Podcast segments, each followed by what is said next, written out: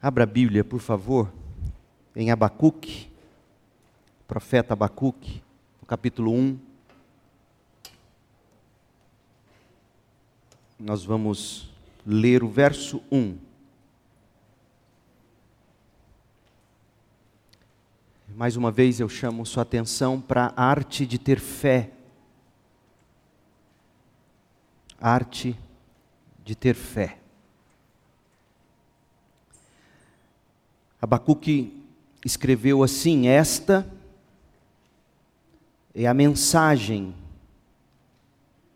esta é a sentença, esta é a mensagem pesada, a ideia é essa no original hebraico, o peso, a sentença pesada Mensagem na forma de sentença. Uma sentença, quando é dada, não, não resta apelações. É tanto que no livro do profeta Abacuque nós não vamos ler sobre um chamado ao arrependimento, à mudança, não há mais o que fazer, a paciência de Deus havia chegado ao fim. Portanto, esta é a mensagem que mensagem é esta?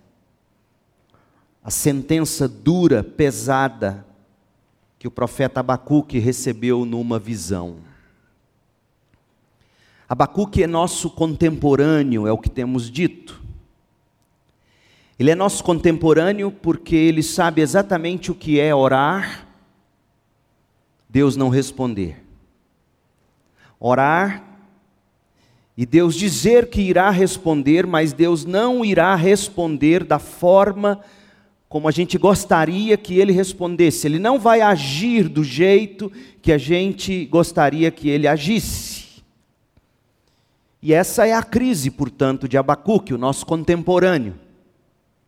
Deus, que num primeiro momento se parece imóvel, indiferente, e num segundo momento se apresenta da perspectiva de um primeiro contato superficial como um Deus imoral, porque levantaria uma nação muito pior do que os, os judeus e usaria essa nação muito pior do que os judeus para disciplinar os judeus. Essa é a crise de Abacuque. Como é que Deus fica quieto por tanto tempo e quando resolve agir, age fazendo isso, permitindo isso, provocando isso. Nosso estudo em Abacuque está revelando que, conforme disse o Senhor em Abacuque 2,4, o justo viverá pela sua fé. O justo não vai viver de prognósticos, perspectivas, ele, ele não vai viver como Paulo, tendo entendido isso, escreveu. Abra sua Bíblia em, em 2 Coríntios 5, de 6 a 7, e veja qual é a versão de Paulo quando ele diz: O justo viverá pela sua fé. Olha o que Paulo escreve. 2 Coríntios 5, verso 6: Portanto, temos sempre confiança, ânimo. Temos ânimo, temos confiança, temos fé. Apesar de. Olha que lindo isso, gente. Temos ânimo, temos confiança, temos fé, apesar de sabermos que enquanto vivemos neste corpo, não estamos em nosso lar com o Senhor. O Brasil não é a sua casa.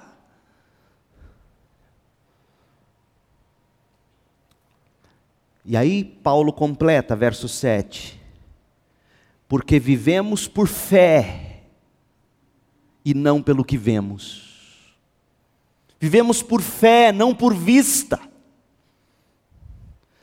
2023 é para ser vivido pela sua fé, ó justo.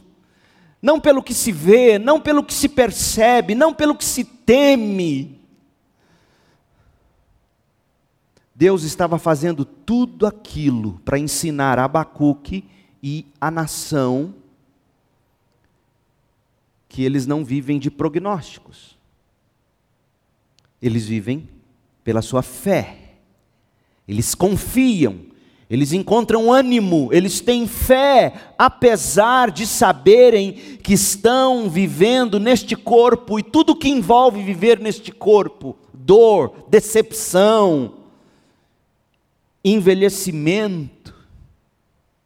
É pouco, é bobo, mas é limitante. Eu tenho 49 anos, eu, eu, ano que vem que eu ainda vou ser coroa, não sou coroa ainda, mas ano que vem eu vou ser coroa.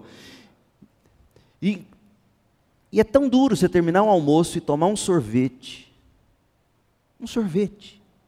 Uma bolinha de um palmo. Assim. É tão duro você tomar um sorvete e ir para casa com refluxo. Eu nunca tive isso. É bobo isso, pequeno. Mas é sinal do que é viver neste corpo. Ele vai envelhecendo, ele vai sentindo. Você já não tem o fôlego que tinha. Se o Saulão for jogar bola na quadra aqui igual jogava, meu Deus, tem que ter o SAMU parado ali, Saulão. A gente, a gente vai envelhecendo, não é, Iramar? Itamar, Júlio. E o corpo vai sentindo. O corpo exterior vai sentindo. A vida é bruta, ela é cruel vamos ficando velhos e as pessoas já não vão nos ouvindo mais como nos ouviam, e a gente vai sentindo isso. Portanto, temos sempre confiança, apesar de sabermos que enquanto vivemos neste corpo, não estamos em nosso lar com o Senhor, porque vivemos por fé e não pelo que vemos. Essa era a lição que Abacuque estava aprendendo, e também seu povo. Contrário dos ímpios que vivem estribados em si mesmos, o justo viverá pela sua fé. Abacuque 2:4. Leia de novo. Olhe para os arrogantes, olhe para os perversos. Qual é a característica deles? Eles confiam em si mesmos. Essa é a grande característica de um ímpio, de um arrogante, de um perverso ele confia em si mesmo. Em contrapartida, em contraste, o justo, porém, viverá por sua fé, pela sua fidelidade a Deus, o justo viverá pela sua fé. É, portanto, sobre a arte de ter fé, fé para vencer o mundo, o tema deste livro. A arte de ter fé para não se viver mais para si mesmo, como vivem os arrogantes e perversos, a arte de ter fé para se viver para o Senhor. Olha no que consiste a salvação, crente, segundo os Coríntios 5, verso 14. Para você entender ainda melhor o que é o justo viverá pela sua fé. Olha a implicação prática de dizer: eu creio em Jesus Cristo, eu sou crente eu sou batista. Olha, olha a implicação disso, prática. Segundo os Coríntios 5,14. De qualquer forma, o amor de Cristo nos impulsiona, nos impulsiona a viver para abençoar outros. O amor de Cristo nos constrange porque cremos que ele morreu por todos, também cremos que todos morreram. E qual foi o fim para o qual Jesus Cristo morreu? Verso 15: Ele morreu por todos, para que os que recebem sua nova vida não vivam mais para si mesmos, mas para Cristo que morreu e ressuscitou por eles. Essa é a implicação do que significa o justo viverá pela sua fé. Crendo que ele morreu com Cristo, constrangido pelo amor de Cristo, impulsionado pelo amor de Cristo. recebeu a nova vida em Cristo, não mais para viver para si mesmo, mas para Cristo, que morreu e ressuscitou por eles. Como é triste ver o evangelho que tem sido pregado, o canto da sereia que tem sido pregado dos púlpitos das igrejas e, e atraído centenas, milhares de pessoas que se afogam no mar da cobiça. Gente que procura a prosperidade, a saúde, o bem-estar, o endireitamento da nação, em todos os sentidos, e literais inclusive. Mas gente adúltera, perversa, egoísta, pão dura, pão dura. Gente que vive para si mesmo. Que evangelho é esse? Paulo estaria horrorizado, Abacuque teria dito em nossos dias: não, não, não é isso que significa o justo viverá pela sua fé, não é isso. Domingo passado nós introduzimos a temática do livro de Abacuque, a arte de ter fé.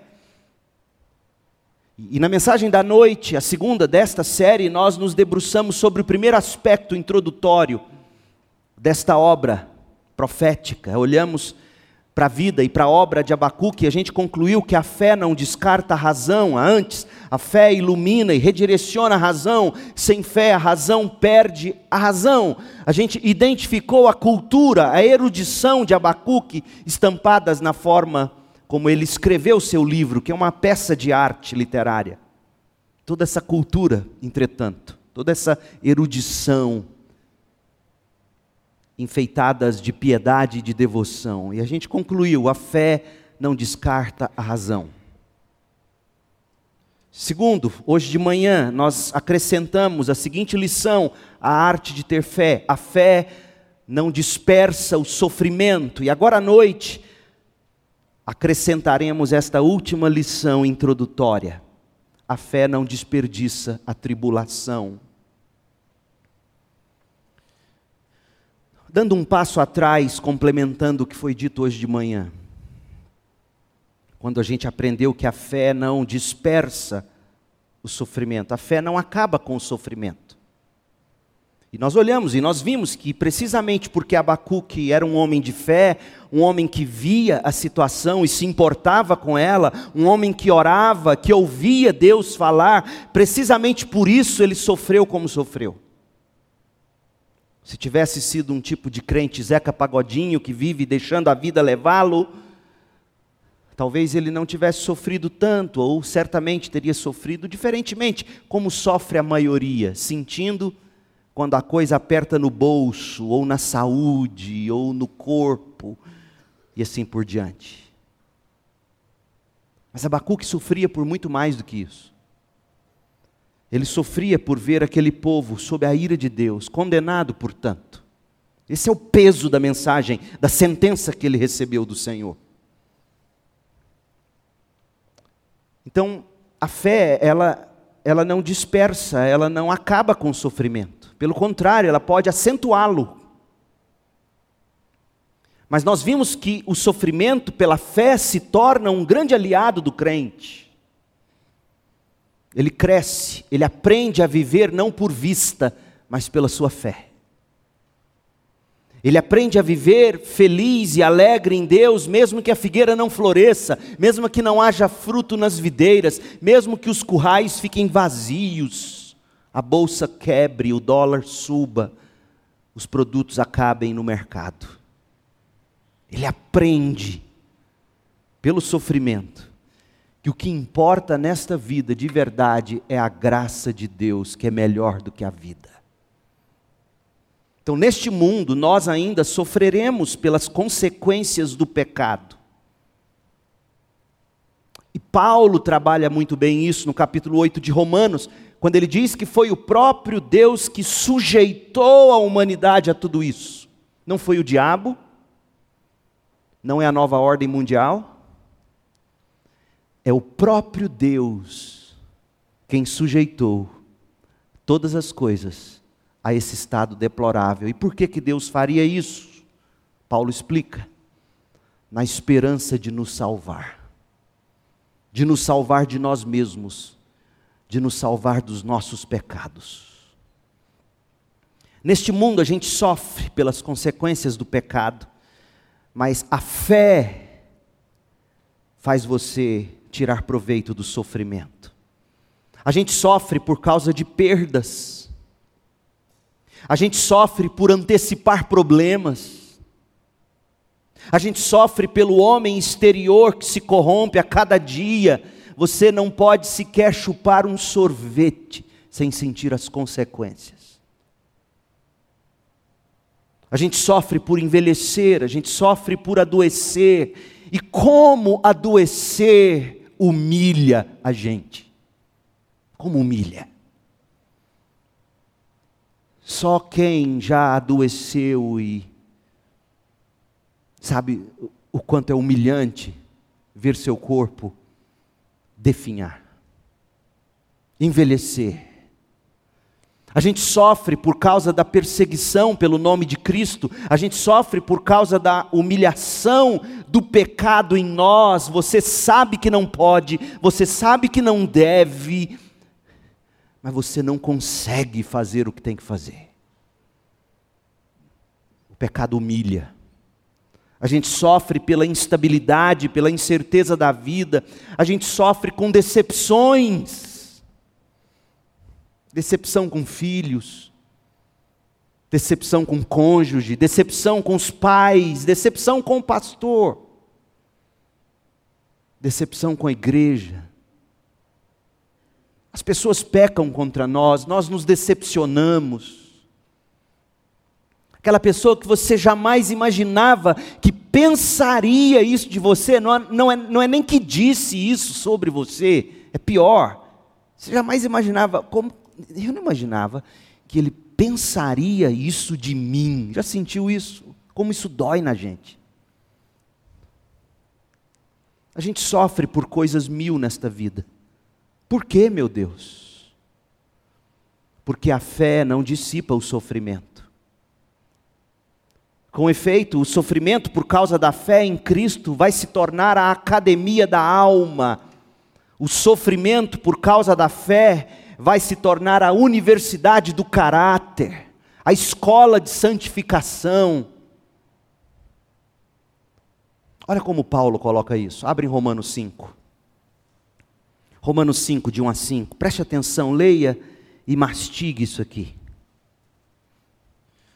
Portanto, uma vez que pela fé fomos declarados justos, temos paz com Deus, e é essa paz que importa, viu gente? Paz com Deus. O mundo pode cair em guerras, mas se você fez as pazes com Deus por meio da fé em Jesus Cristo, você foi salvo da ira de Deus, e nesta noite você pode provar disso. É essa paz que importa. A noite de paz que cantamos no Natal é sobre essa paz. Porque o, o homem, a mulher, em seu estado natural, nascem já inimigos de Deus.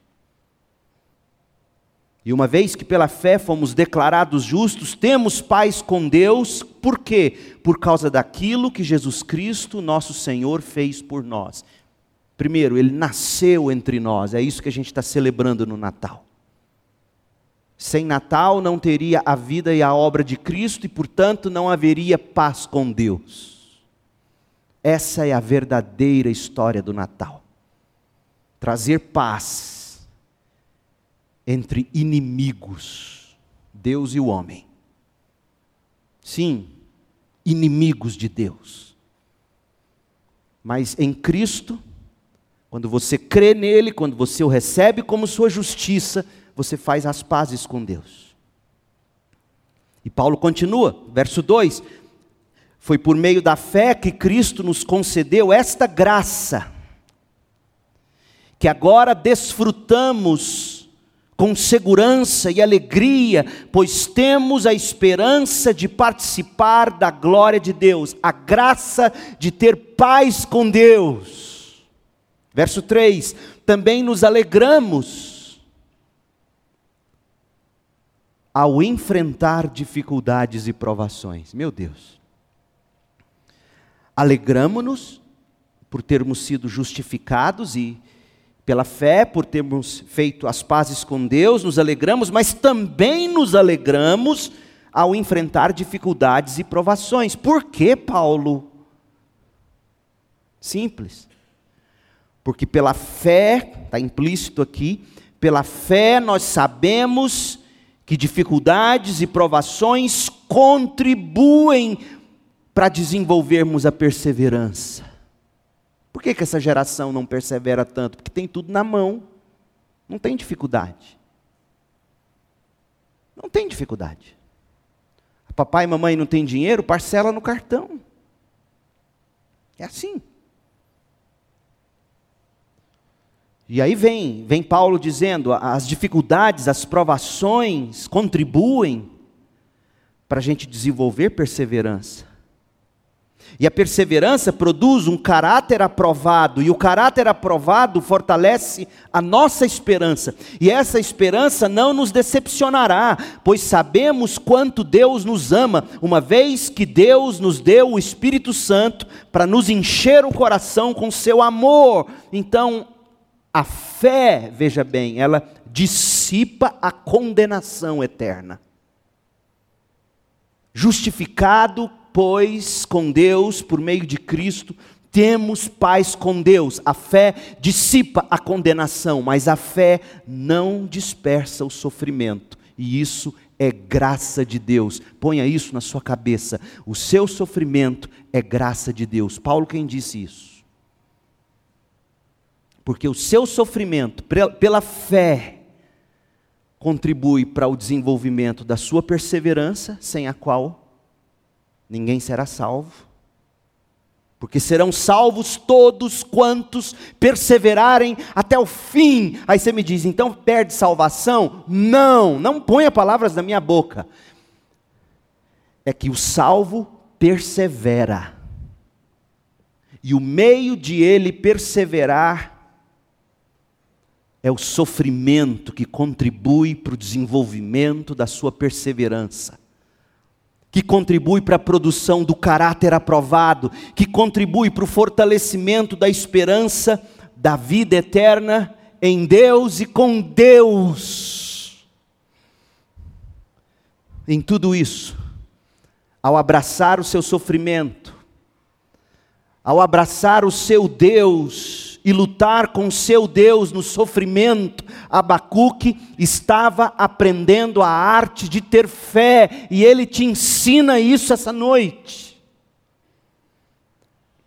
No meio de tudo, Deus disse ao profeta o seguinte, Abacuque 2,4: Olhe para os arrogantes, Abacuque, olhe para os perversos, qual é a característica deles? Confiam em si mesmos o justo, porém, aprende pelo sofrimento que ele viverá pela sua fé, não por vista, pela sua fé. Meu Deus, isso, aqui, gente, é revolucionário, é libertador. Isso quebra correntes de almas angustiadas, quando você entende isso. Mas vamos à lição de hoje à noite. A fé não desperdiça a tribulação. A fé não descarta a razão, a fé não dispersa o sofrimento e, por fim, a fé não desperdiça a tribulação. Como assim? Abacuque ele não passou pelo que passou em vão. Eu gosto do que se lê na introdução de Abacuque na Bíblia de Estudos NVI. Deixa eu ler para você. Esse relato de lutar com Deus não é mero fragmento de um diário particular que de alguma maneira chegou ao domínio público. Foi composto para Israel, por certo, representa a voz dos piedosos de Judá, que se esforçavam para compreender os caminhos de Deus. A resposta de Deus, portanto, servia a todos os que compartilhavam das dúvidas que perturbavam Abacuque. E a confissão desse profeta passou a ser expressão pública, ou seja, Abacuque pega a crise que ele travou com Deus, coloca isso na forma de um diário, que é o seu livro, prega isso ao povo, distribui isso ao povo. Abacuque não desperdiçou o seu sofrimento, porque ele pegou o fruto desse sofrimento e repartiu com quem estava sofrendo. E aí, aqueles que nem sabiam como se expressar a Deus diante da mesma crise que Abacuque estava enfrentando, Abacuque agora estava dando a eles vocabulário, voz, para se expressarem passando pela mesma crise. Olha que coisa linda, você não desperdiçar seu sofrimento. Você tornar seu sofrimento num meio de ajudar outros. É isso que Abacuque está fazendo. Esse livro te ensina, ensina a mim. Você não faz ideia de quantos feedbacks eu estou recebendo desde que a gente começou essa série domingo passado pessoas dizendo: Meu Deus, como isso tem dado voz às minhas angústias, mas esse é o propósito de Abacuque. Pegar a crise dele, a decepção dele, a luta dele, a queixa dele, pegar o sofrimento dele, escrever isso na forma tão linda como ele descreveu, e a gente falou disso domingo passado, e, e trazer isso a público, e aí você e eu podermos usar isso e falarmos com Deus não desperdice seu sofrimento. Torne-o público. Mas não para ficar lambendo feridas e, e pedindo que todos olhem para você e tenham pena de você, não. Use o seu sofrimento para encorajar outros. Eugene Peterson, na introdução que ele escreveu para o livro de Abacuque, na Bíblia, a mensagem, Eugene Peterson escreveu o seguinte, abre aspas, Abacuque começou exatamente onde nós começamos, quando a gente está sofrendo.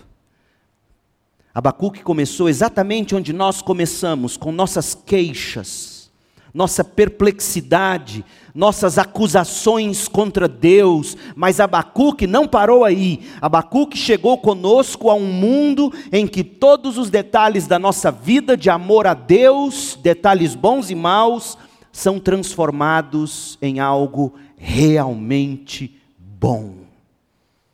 Ele transformou seu sofrimento em bem para ele mesmo e em bem para o próximo.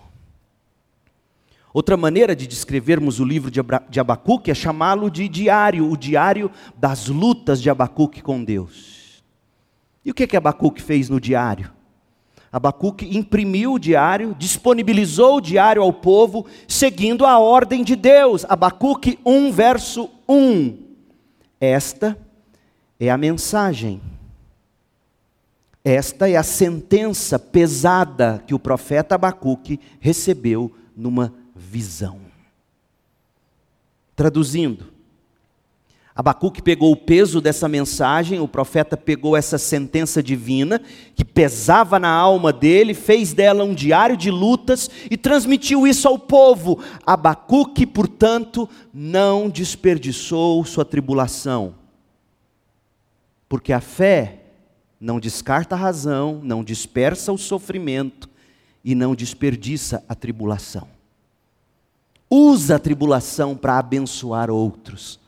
Usa sua dor, usa sua experiência com Deus. A fé, por meio de Cristo, nos coloca por inteiro nas mãos de Deus e, em amor, pelo poder do Espírito Santo, nos coloca a serviço do próximo. Isaltino, quanta saudade eu tenho do Isaltino. Virava e mexia, a gente comia macarrão juntos, lá em Campinas. Ele pastoreava a igreja do Cambuí e eu a Batista Central. Que a propósito, acabei de aceitar o primeiro convite para o ano que vem. Vou pregar no aniversário da Batista Central de Campinas, minha ex-igreja, ano que vem, em dezembro. Estou muito feliz por isso. pastor Isau, o pastor Judiclei está pregando lá nesse final de semana, eles estão fazendo 65 anos. E é tão bom ouvir o que eu ouvi, Judiclei escreveu no WhatsApp para mim. Esse povo aqui te ama. Que coisa linda um pastor ouvir. Eu não digo isso para me gabar, não, gente. Isso é fruto de um árduo trabalho de 13 anos ali. Como é lindo ouvir isso. Ouvi isso na hora do almoço. Minha garganta entalou, tive, tive vontade até de chorar. Como isso é bom. E como eu tenho saudade do Isaltino, porque a gente sentava, a gente conversava tanto. E ele, a propósito, ele morreu de um jeito tão triste. Uma das pessoas que cuidou dele no leito de morte é a Ana Cláudia, nossa irmã Ana Cláudia, filha de Elisete, que fazia nutrição na Unicamp. E viu as agonias do fim da vida de Isaltino, homem de Deus. E ele escreveu o que é hoje um dos comentários de Abacuque mais lindos na nossa língua. Abacuque, nosso contemporâneo, ele escreveu. E ele escreveu que o livro de Abacuque é o produto da inquietação e do diálogo do profeta com Yahvé. Foi tomado pelo profeta como uma mensagem divina a ser transmitida pelo povo. Esse diálogo de Abacuque com Deus, essa queixa que ia e vinha, foi escrita sob a inspiração do Espírito e transmitida ao povo, ou seja, Abacuque não desperdiçou a tribulação, porque a fé não desperdiça a tribulação. Na escola da fé, nós aprendemos a fazer da nossa tribulação um meio para abençoar os que passam pela mesma tribulação. Qual é a tribulação que você está passando? Aí de repente você pensa: olha, é um negócio tão raro. Que bom. Que bom que agora tem um. Que quando encontrar outro passando por algo tão raro, não vai se sentir um esquisito sozinho. Você vai pegar essa tribulação, seja ela qual for, e vai torná-la um meio de abençoar outros. Esse é o chamado cristão. Você tem dúvida disso? Segundo aos Coríntios 1.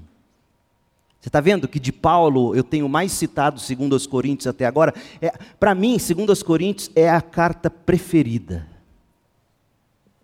Amo segundo aos Coríntios. Um dia eu ainda vou pregar segundo aos Coríntios aqui, de ponta a ponta. É a carta mais pessoal de Paulo. É onde Paulo mais se parece com Abacuque. Segundo aos Coríntios 1, eu vou ler na, na tradução de Eugene Peterson, na paráfrase da Bíblia, a mensagem. Escute.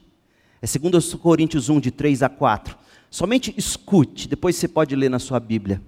Olha qual é o propósito da sua tribulação, da sua enfermidade, da sua perda, da sua dor, da sua crise, das suas lutas mais íntimas com Deus. Qual é o propósito disso? todo louvor ao Deus e Pai de nosso Senhor Jesus, o Messias, Pai de toda misericórdia, Deus de toda cura e restauração. Ele está ao nosso lado quando passamos momentos difíceis, e antes que percebamos, Ele nos leva para o lado de alguém que também está sofrendo, para que possamos ajudar aquela pessoa, assim como Ele nos ajudou. Qual é seu sofrimento? Você vê Jesus com você, carregando você no colo. E aí sim, às vezes você se pergunta tanto, para que Deus? Para que isso? Eu já tentei responder essa pergunta quando a gente estudou Jó juntos aqui. A pergunta nunca é para quê, nem por quê. A pergunta é quem. Quem eu vou conhecer melhor nessa tribulação, nessa doença, nessa nessa tentação. Quem? Meu Deus, eu vou conhecer meu Deus melhor. E o segundo, quem? Quem eu devo ajudar com essa experiência pela qual eu estou passando? Abacuque não desperdiçou o sofrimento dele. Paulo não desperdiçou o sofrimento dele. Spurgeon, homens e mulheres de fé na história não desperdiçaram o sofrimento dele. Quando você encaixota seu sofrimento e guarda só ele, ele só para você, com vergonha dos outros, você está perdendo a chance de crescer e de abençoar. E como é triste ver que tem crentes que ainda faz assim. Guarda só para si. Esconde quando Deus vem e diz. É óbvio, você não precisa dar detalhes, você não precisa contar todas as coisas, você não precisa colocar tudo na tela, mas você vem sim a público e diz: essa é minha luta, esse é meu sofrimento, e eis o que Deus tem me ensinado. Eu acho que pode te abençoar. De repente, deixa eu te dizer uma coisa que me ocorreu agora. De repente, a sua cura passa por isso. Você pegar isso e falar: Eis aqui, eis, eis tudo que eu estou sofrendo, olha minhas angústias. E eu quero poder te ajudar com isso. Eu me lembro, eu preguei essa série em Abacuque em 2006, lá em Campinas. Estou pregando ela agora em 2022. Só que eu já estaria quase terminando, eu estou ampliando. E eu preguei essa série no auge da minha crise de pânico, dormindo à base de Rivotril. Eu não contei nada para a igreja. Naquele primeiro ano. E eu pregando Abacuque, eu ensinando Abacuque, eu vivendo. E aí chegou no fim do ano, eu abri meu coração com a igreja, eu estava melhor e você não sabe o tanto que aquilo abriu para que outras pessoas, passando pela mesma luta, bebendo o mesmo remédio, me procurassem. E até hoje me procuram. Como, como, isso humaniza você? As pessoas falam, poxa, ele sente as mesmas coisas que eu sinto? Sinto. Sinto as mesmas coisas e talvez até pior. E por que, que Deus faz isso? Primeiro, para você conhecê-lo, porque de outro modo você não conheceria como agora você poderá conhecê-lo. O justo viverá pela sua fé. E segundo, porque você vai pegar esse sofrimento e você vai trazer alguém para perto, ou vai chegar perto de alguém que está passando pelo mesmo sofrimento se não o mesmo, mas parecido, e vai dizer: Eu quero te ajudar, eu quero te abençoar. Olha a minha história. Quem sabe chegou o momento de você fazer isso, e quem sabe em fazendo isso, você começa a se ver curando, ou sendo curado. Porque se tem uma coisa que começa a curar, no melhor sentido, tá, gente? Não estou dizendo cura para nunca mais sentir, mas o que começa a ajudar você a curar as, as ansiedades da sua alma, as depressões, é você tirar os olhos de você e começar a colocar nos outros. Converse com os psiquiatras, converse com os psicólogos sobre isso. Você toma a medicação certa, você faz a dieta correta, você faz os devidos exercícios e você começa a falar de si, começa a tirar os olhos de si, começa a ajudar outra pessoa. A fé por meio de Cristo nos coloca por inteiro nas mãos de Deus e, em amor, pelo poder do Espírito, nos coloca a serviço do próximo. Olha a experiência do salmista no Salmo 84, versos 5 e 6. Eu vou ler na NVI.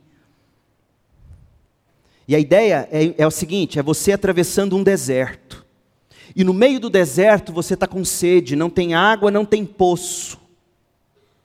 Acabou a água do cantil e não tem poço com água. Você, no meio desse deserto, cava o poço, acha água, enche o cantil, mata a sede, segue viagem, e o poço que você cavou fica lá com água para aqueles que vêm atrás de você poder tomar água do poço que você furou.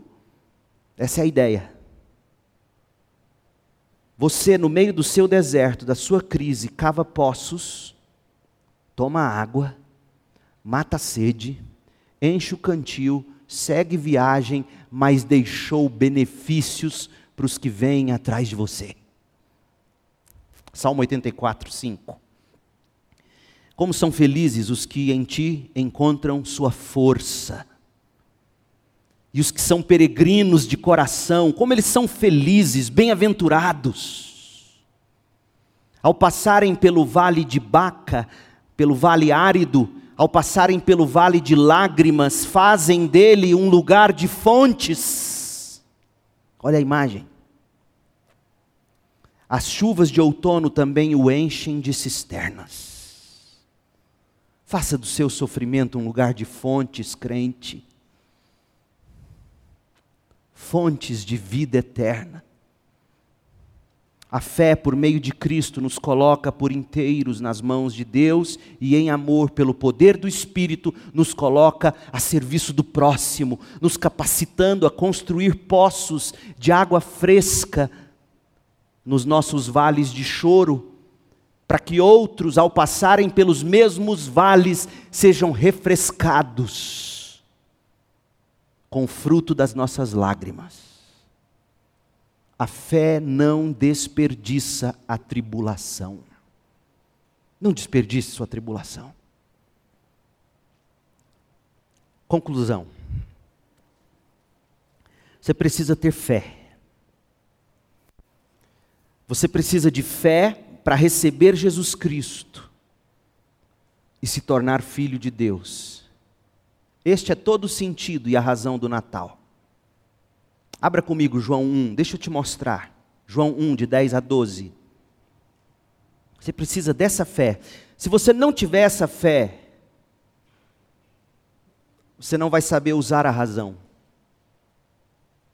Você não vai saber encarar o sofrimento. Você não vai saber usar o sofrimento em seu benefício e em benefício do outro para a glória de Deus. Você precisa de fé. Fé para se tornar filho de Deus. João 1,10. Veio ao mundo que ele criou, mas o mundo não o reconheceu, não o recebeu. Veio ao seu próprio povo e eles o rejeitaram. Mas a todos que creram nele e o receberam e o aceitaram, ele deu o direito de se tornarem filhos de Deus. Receba Jesus assim. Não o rejeite, receba-o, aceite-o, tome-o como seu. A, a pergunta que eu quero responder agora é a seguinte: porque se eu te perguntar isso, eu acho que você vai gaguejar. Seja honesto agora, tá? Honesta. Receber Jesus como? aceitá-lo como? De que jeito a gente recebe Jesus, a gente aceita Jesus para ser salvo? Essa é uma pergunta válida, muito válida. Eu aceitei Jesus, tá? Aceitou-o como? Quem é Jesus?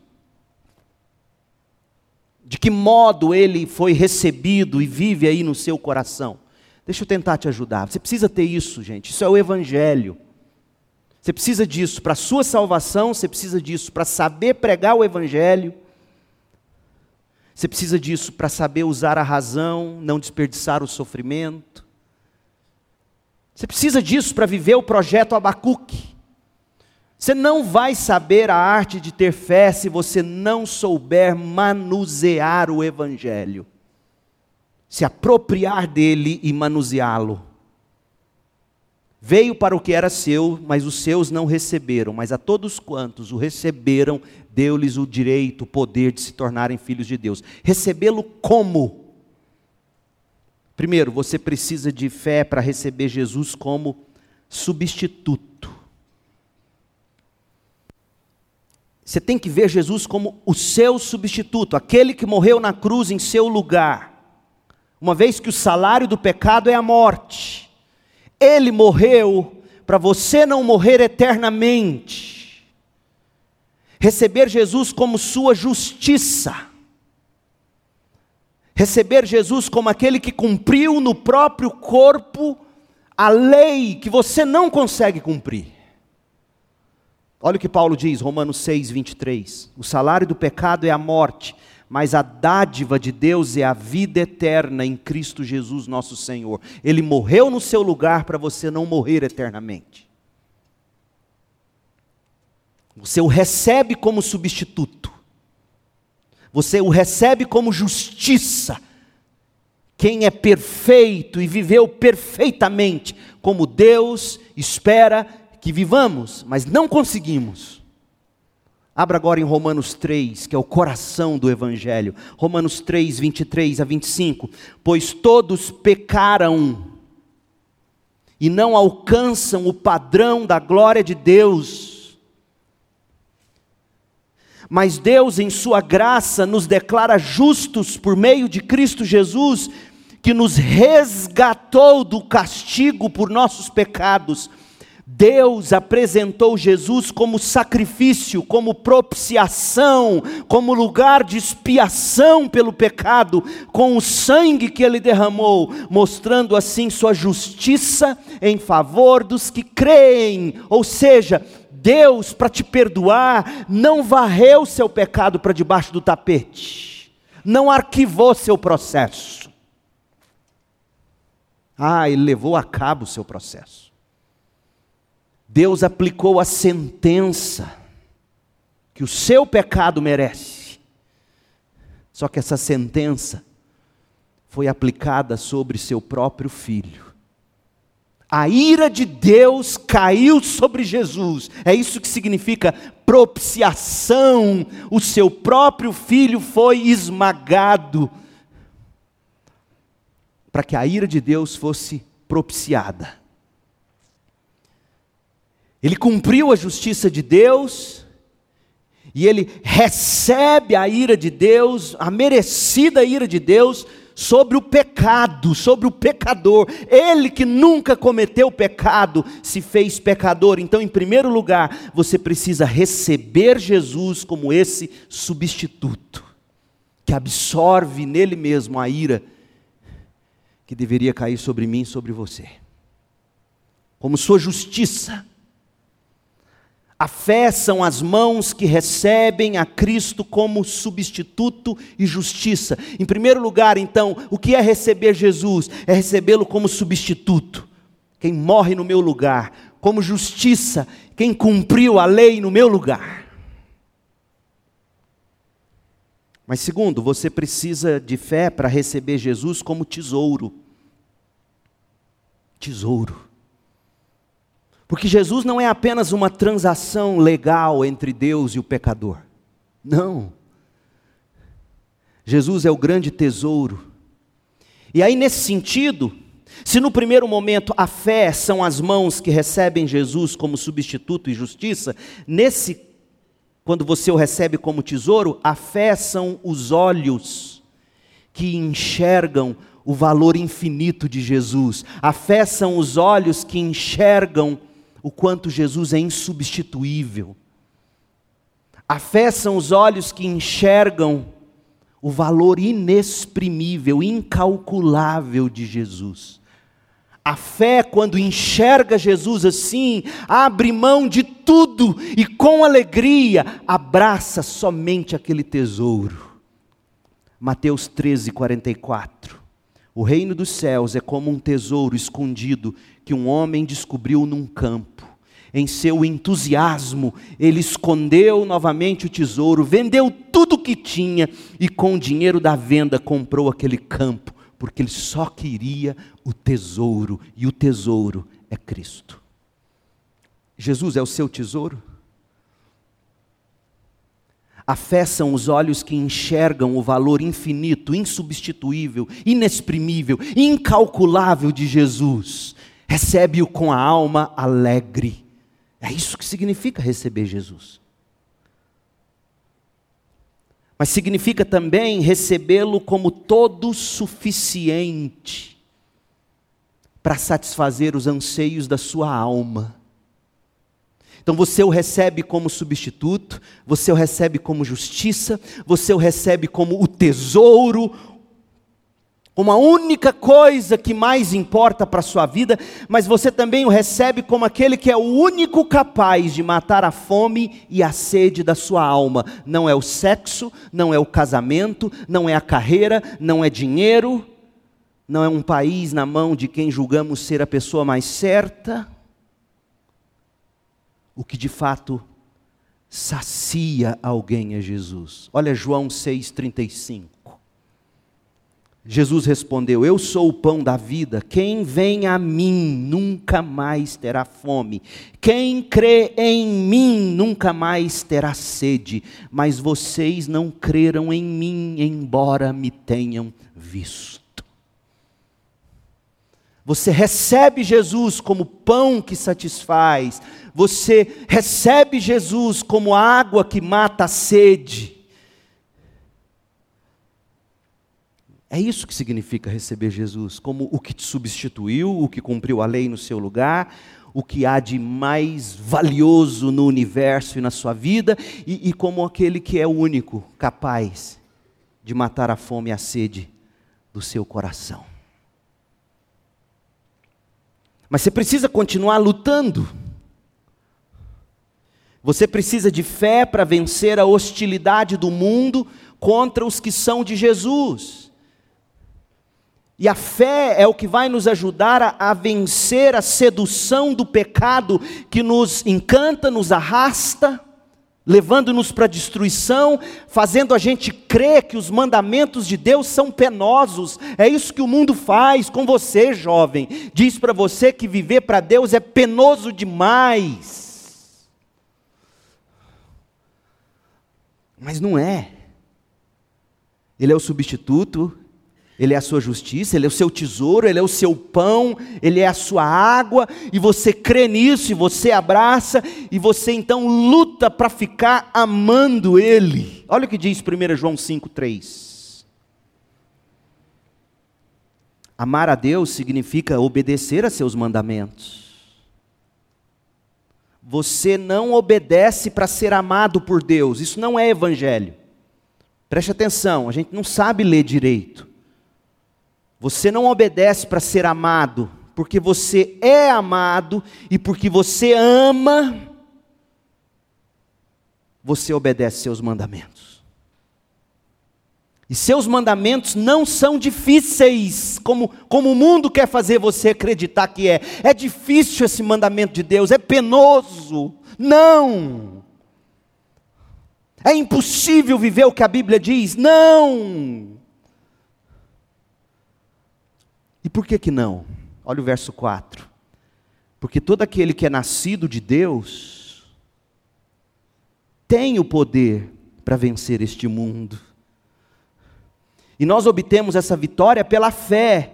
Quem vence a batalha contra o mundo? Somente quem crê que Jesus é o Filho de Deus quem vence a batalha como, contra o mundo? Quem recebe Jesus como justiça, quem recebe Jesus como substituto, quem recebe Jesus como tesouro, quem recebe Jesus como pão e água que mata fome e sede. A fé elimina o peso de se obedecer aos mandamentos de Deus. A fé nos capacita a vencer o mundo. O justo viverá pela sua fé. Você já depositou sua fé única e exclusivamente em Cristo? Eu não estou perguntando se você nasceu na igreja, se você já foi batizado, se você acha bom estar na igreja. A minha pergunta é: você já depositou sua fé única e exclusivamente em Cristo como seu único e suficiente Salvador? Por que único? Único porque não há nem poderá haver outro Salvador, só Ele. E suficiente porque não há qualquer coisa que você possa fazer para contribuir para a sua salvação. Cristo é único e suficiente. Daí a minha pergunta: você já o recebeu com fé, arrependimento pelo pecado e fé? Arrependimento porque vivia por si mesmo, de si mesmo, como Abacuque descreve o ímpio. E fé como em Jesus, como justiça, substituto, tesouro, pão, água. Se você não tem esse tipo de fé, você precisa e pode hoje à noite pedir que Deus te dê essa fé. Porque ela é dom de Deus. Efésios 2:8. Vocês são salvos pela graça, por meio da fé.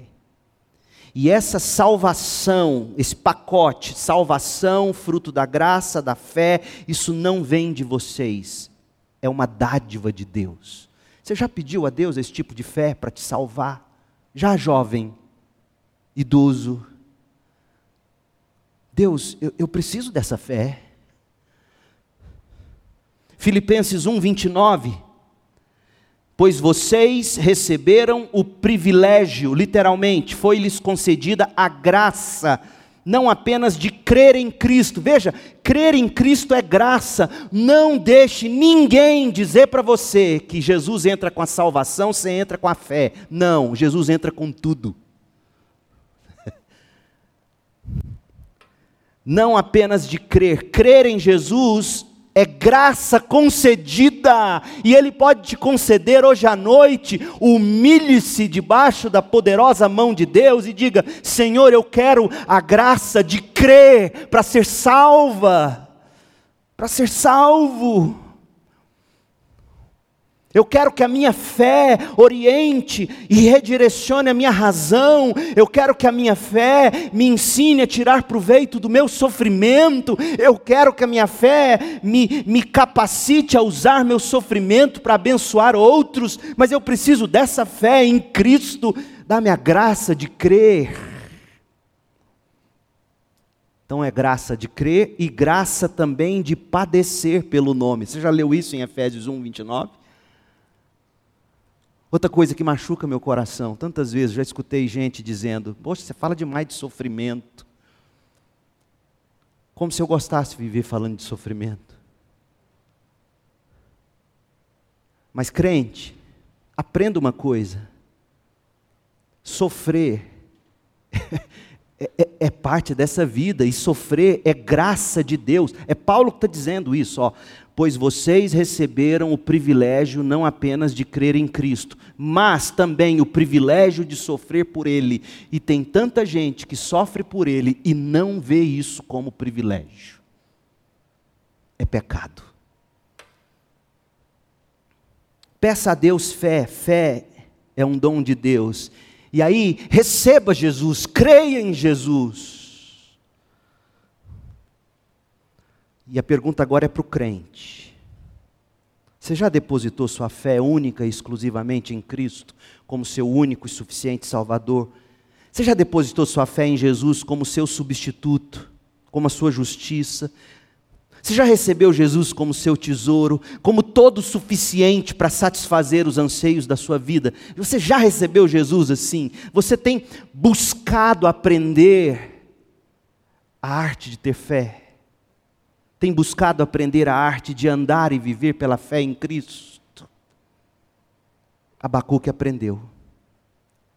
E ele nos ensinou que a fé não descarta a razão, a fé ilumina a razão, esclarece, reorienta a razão. A fé não dispersa o sofrimento, a fé nos capacita a enfrentá-lo, a entender que é privilégio sofrer pelo nome de Cristo fazendo-nos crescer na esperança em Deus. A fé não desperdiça a tribulação. A fé utiliza a tribulação para nos ensinar e nos proporcionar que saibamos consolar outros, servir outros que estão passando a mesma tribulação. Nós vamos continuar com Abacuque. Tudo isso em quatro era para ter sido uma mensagem, você acredita? E agora sim a gente vai entrar no livro de Abacuque. E olha o que nos aguarda. Primeiro, a arte de ter fé quando a alma está atribulada. Abacuque 1, de 2 a 11. Nós vamos sair do verso 1. A arte de ter fé quando a alma está atribulada. Abacuque 1, de 2 a 11. Domingo que vem, pela manhã.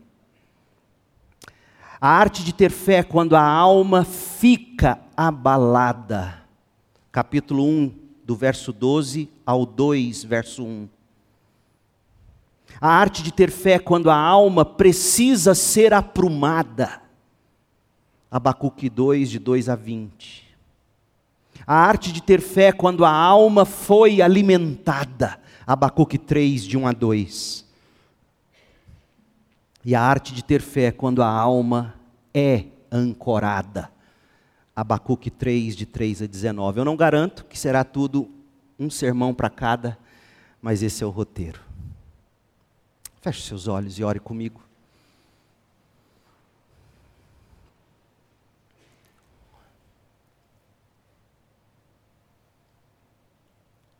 Soberano Deus, Pai de toda graça e amor, Deus e Pai de nosso Senhor e Salvador Jesus Cristo. Dá-nos fé, ensina-nos a compreender que crer é graça concedida, fé é presente da graça, mas também sofrer em nome de Cristo é graça concedida. Ensina-nos a beber dessa agridoce providência, de um modo que não nos deixa desesperados, perplexos, mas não desesperados, abatidos, mas não desanimados, caídos, mas não destruídos Dá-nos fé para viver assim. Dá-nos fé para fazer de Jesus justiça, substituto, pão, água, tesouro. Fé para acreditar que os seus mandamentos não são penosos, pelo contrário. Tua palavra não é para nós coisa vã, antes é a nossa vida, disse Moisés. Ó oh Deus, dá-nos essa fé, que o Senhor mesmo opere agora, aqui, entre os que me ouvem. Opere fé para a salvação. Fortaleça os joelhos fracos, as pernas cambaleando de tanto sofrer, o peso. Ó oh Deus, traga fé, traga alívio traga esperança de vida eterna, começando em mim, passando por todos nós, Pai. Faça de nós um povo cheio de fé, de esperança e que exala o amor.